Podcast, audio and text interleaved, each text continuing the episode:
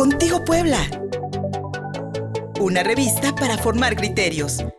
Política, economía, historia, migración, arte, cultura, cine, salud, derechos humanos, sociedad, deportes. Estamos contigo Puebla.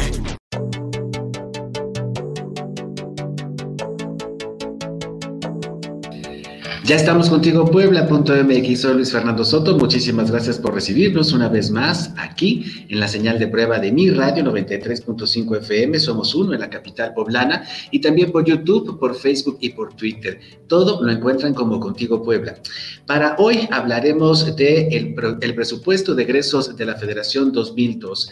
De acuerdo con la coalición Va por México, lo que aprobó la mayoría López Obradorista en la Cámara de Diputados es, es un presupuesto centralista electoral torero y además deja a los más pobres sin obras, sin servicios. Recortes graves al Instituto Nacional, de, al Instituto Nacional Electoral y a la Suprema Corte de Justicia de la Nación, pero aumentos sustanciales a los programas sociales del gobierno López Obradorista.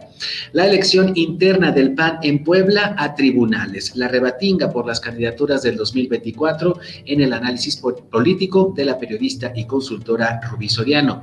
Miscelánea Fiscal 2022 no toca ni un pelo al 1% más rico del país, pero graba al sector más pobre. El análisis del Centro Mexicano de Estudios Económicos y Sociales. Y el registro federal de contribuyentes obligatorio para los mayores de 18 años, un costo, un costo extra para el erario público en los comentarios del fiscalista Gilberto Soto.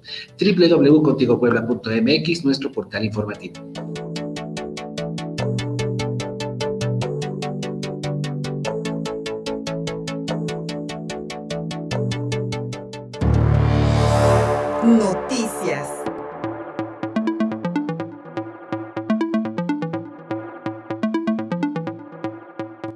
this Después de cuatro días seguidos de debate, de 45 horas acumuladas, de aproximadamente 400 oradores en el Pleno y de rechazar todas las propuestas de modificación, las bancadas de Morena, El Verde y el Partido del Trabajo aprobaron el presupuesto de egresos de la Federación 2022 sin modificarle una coma al, al, texto enviado por el, por el Ejecutivo Federal a quien le fue enviado de vuelta para su publicación en el diario oficial. Durante más de cuatro días de debate fueron rechazadas todas las propuestas de reserva, 1994, y la madrugada de este domingo fue avalado el documento con 273 votos a favor y 214 votos en contra del PAN, el PRI, el PRD y Movimiento Ciudadano. Los integrantes del bloque opositor de Va por México, integrado, dijimos, por el PAN, el PRI y el PRD, abandonaron el salón de plenos antes de la votación en lo particular y adelantaron que la reforma eléctrica del presidente Andrés Manuel López Obrador está muerta. El PEF, el PEF 2022, prevé una reducción de 4.913 millones de pesos al gasto del Instituto Nacional Electoral, 3 mil millones de pesos menos al Consejo de la Judicatura y 65 millones menos a la Suprema Corte de Justicia de la Nación. También considera un gasto total de 7.8 billones de pesos, lo que representa un incremento de 8.6%. En contraste, hay un aumento de 5.567 millones de pesos a programas sociales prioritarios de la actual administración. Escuchemos las intervenciones de la diputada periodista, la poblana Blanca Alcalá Ruiz, quien calificó al presupuesto de egresos 2022 como centralista, limitado, excluyente y electorero. Además, al diputado panista Jorge Triana, quien anunció un bloque opositor de la coalición Va por México a las reformas del presidente López Obrador, especialmente la eléctrica. Veamos y escuchemos. El balance desafortunadamente, para México es negativo. Gracias. Espero que por lo menos de la importancia sí tengan conocimiento. El balance, señoras y señores, desafortunadamente para México es negativo. Negativo después de un ejercicio de parlamento abierto estéril, después de un trabajo de comisiones ignorado Después de un debate que hemos iniciado presentando, sí, propuestas de la Alianza Va por México por cada uno de los 92 programas que identificaba prioridades de la gente. En contraste, hemos encontrado en estos cuatro días imprecisiones en sus intervenciones, desinterés por abordar con detalle los distintos problemas y descalificaciones múltiples y permanentes en cada una de nuestras participaciones. En un momento sé que pasaremos a la votación de ese presupuesto que desde el inicio señalamos. Es centralista, es limitado, es excluyente y también es electorero. Un presupuesto que será avalado por esta mayoría, esta mayoría que falla su responsabilidad de debatir, pero sobre todo de construir por México. La política, señoras y señores diputados, con mayúsculas, es ese lugar donde los ciudadanos marcan lo que necesitan y sus gobernantes acatan en consecuencia. La política con minúsculas, por el contrario, es esa gestión cotidiana donde la voluntad se impone y se ignora a los contrarios. Pero la política también, señoras y señores, no se equivoquen. La política también es ese ejercicio que garantiza lo importante, que nadie trastoque ni nuestros deseos, pero mucho menos los derechos de los mexicanos. El reto a partir de la aprobación de este presupuesto de egresos, no les quepa la menor duda, será mayúscula. Para ustedes y su gobierno, demostrar que efectivamente le entienden el tamaño del reto del país, el tamaño de las carencias, el tamaño de manejar un país como es México entero, con su multiplicidad, con sus regiones, con sus problemáticas, con sus desafíos, no solamente del presente, sino que tiene la perspectiva de lo que sucederá en el futuro. Para nosotros, señoras y señores diputados, no lo duden, en cada una de nuestras comisiones en cada uno de los espacios de esta Cámara estaremos atentos para darle seguimiento puntual a lo que ustedes tendrán que aprobar en unos minutos. Y no solamente eso, sino que estaremos muy atentas, muy atentos de denunciar puntualmente y de manera permanente si ustedes distorsionan el presupuesto, hacen desvíos de recursos, pero mucho más grave aún, si le siguen fallando a México. Lo más increíble de todo es que extendimos la mano al momento de presentar el presupuesto alternativo. Nos dijimos dispuestos y abiertos al diálogo. Nos dijimos dispuestos y abiertos a sentarnos, a analizar el presupuesto para poderlo sacar adelante en la inteligencia de que más adelante habría votaciones que requieren mayoría calificada y que eso obliga a las partes a sentarse a negociar. No entendemos si fue por inexperiencia, por inmadurez o por simple fanatismo, que no hubo el oficio político suficiente para poderse sentar con quienes ustedes saben perfectamente que van a definir el futuro de las reformas constitucionales que propone el presidente de la República. No sabemos si fue por inexperiencia, inmadurez o fanatismo que desdeñaron cada una de nuestras propuestas de modificación sin siquiera escucharlas. No sabemos por qué razón. Incluso hubo legisladores que tocaron esta tribuna amenazándonos y diciéndonos que todo lo que presentáramos iba a ser bateado en términos beisbolísticos tan de moda de jonrón. Incluso hubo quien se atrevió a venir aquí a esta tribuna a extorsionar y decirnos que si queríamos más recursos para medicamentos teníamos que apoyar la contrarreforma eléctrica del presidente. Vaya cara dura. Les voy a dar una consulta y con esto voy a concluir y no cuesta honorarios. Es una frase de Aristóteles para que entiendan lo que va a pasar el día de hoy. Los aduladores son mercenarios y toda persona de bajo espíritu es adulador. Me temo que ustedes entran en esta categoría.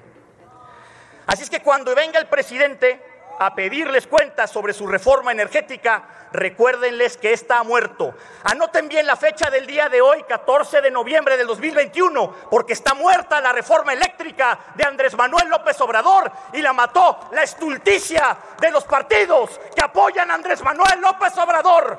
De nuestra parte seguiremos trabajando por 130 millones de personas y no solo para los intereses de una sola. Es cuanto, gracias.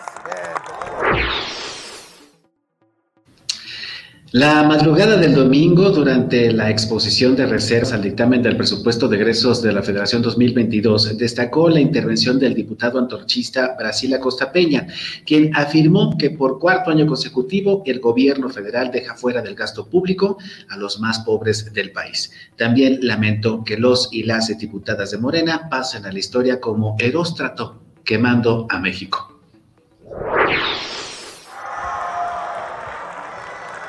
Juntos harán historia.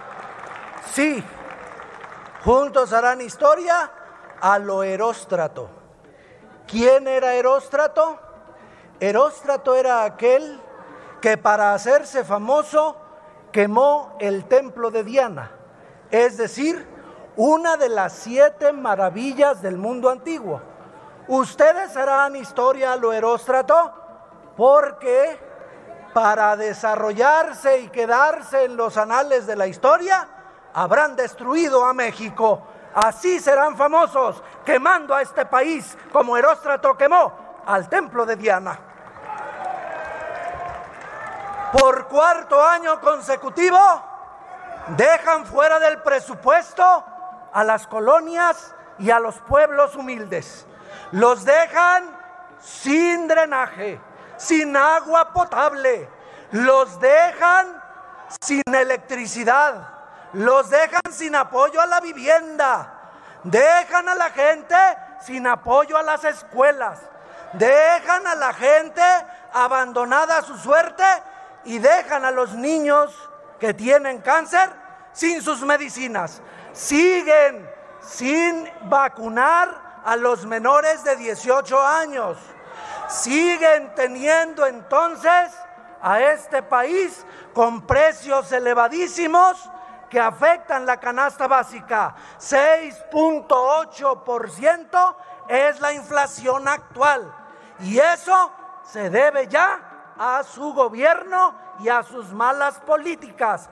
Todo el recurso se lo llevan al tren Maya, a la refinería de dos bocas y a Santa Lucía.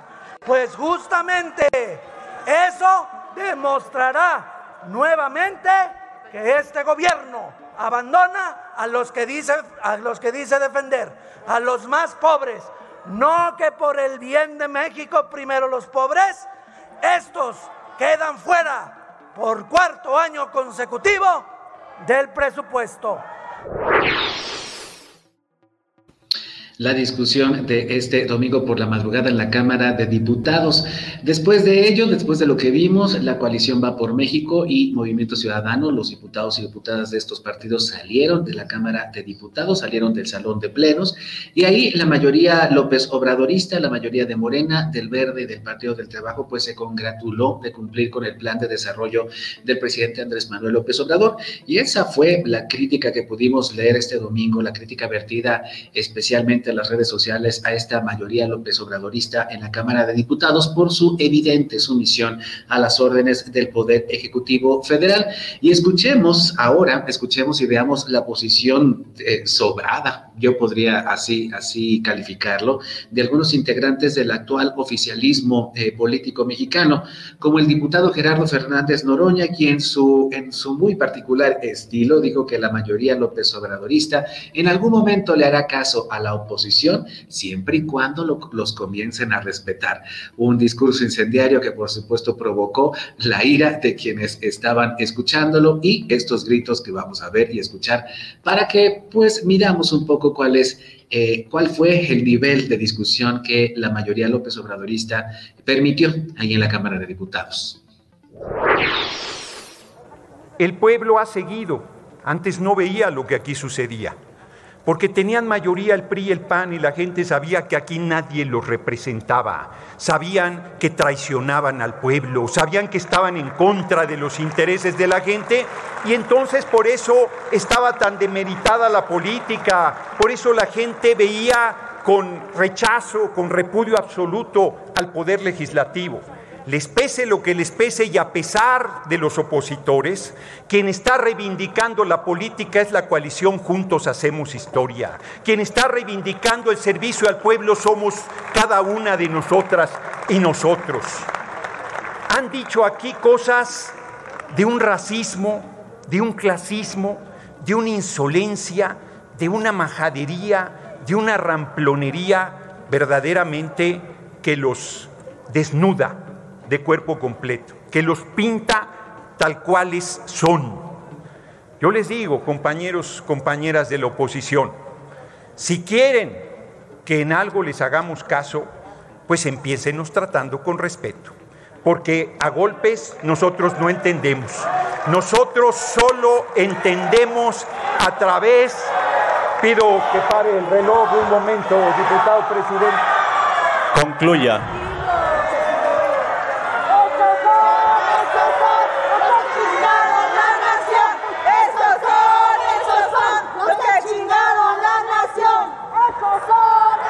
Concluyo, diputado presidente.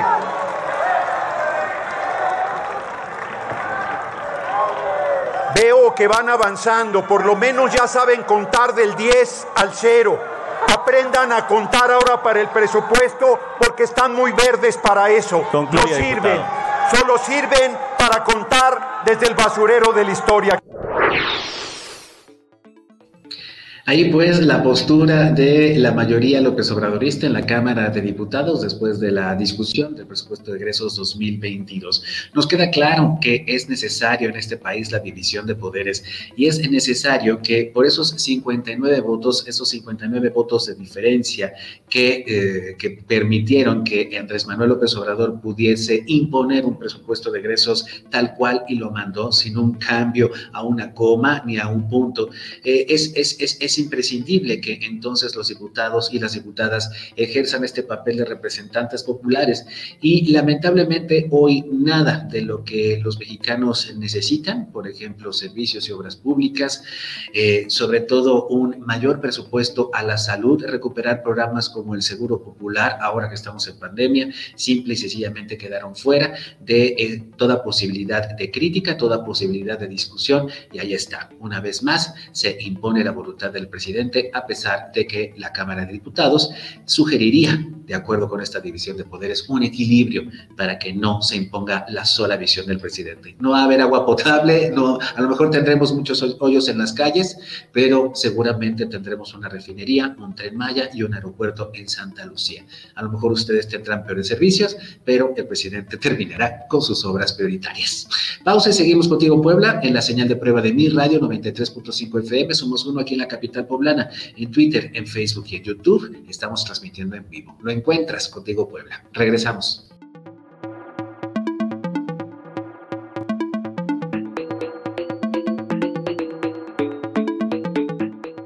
Envíanos un WhatsApp al 22 13 60 14 18. Estamos contigo, Puebla.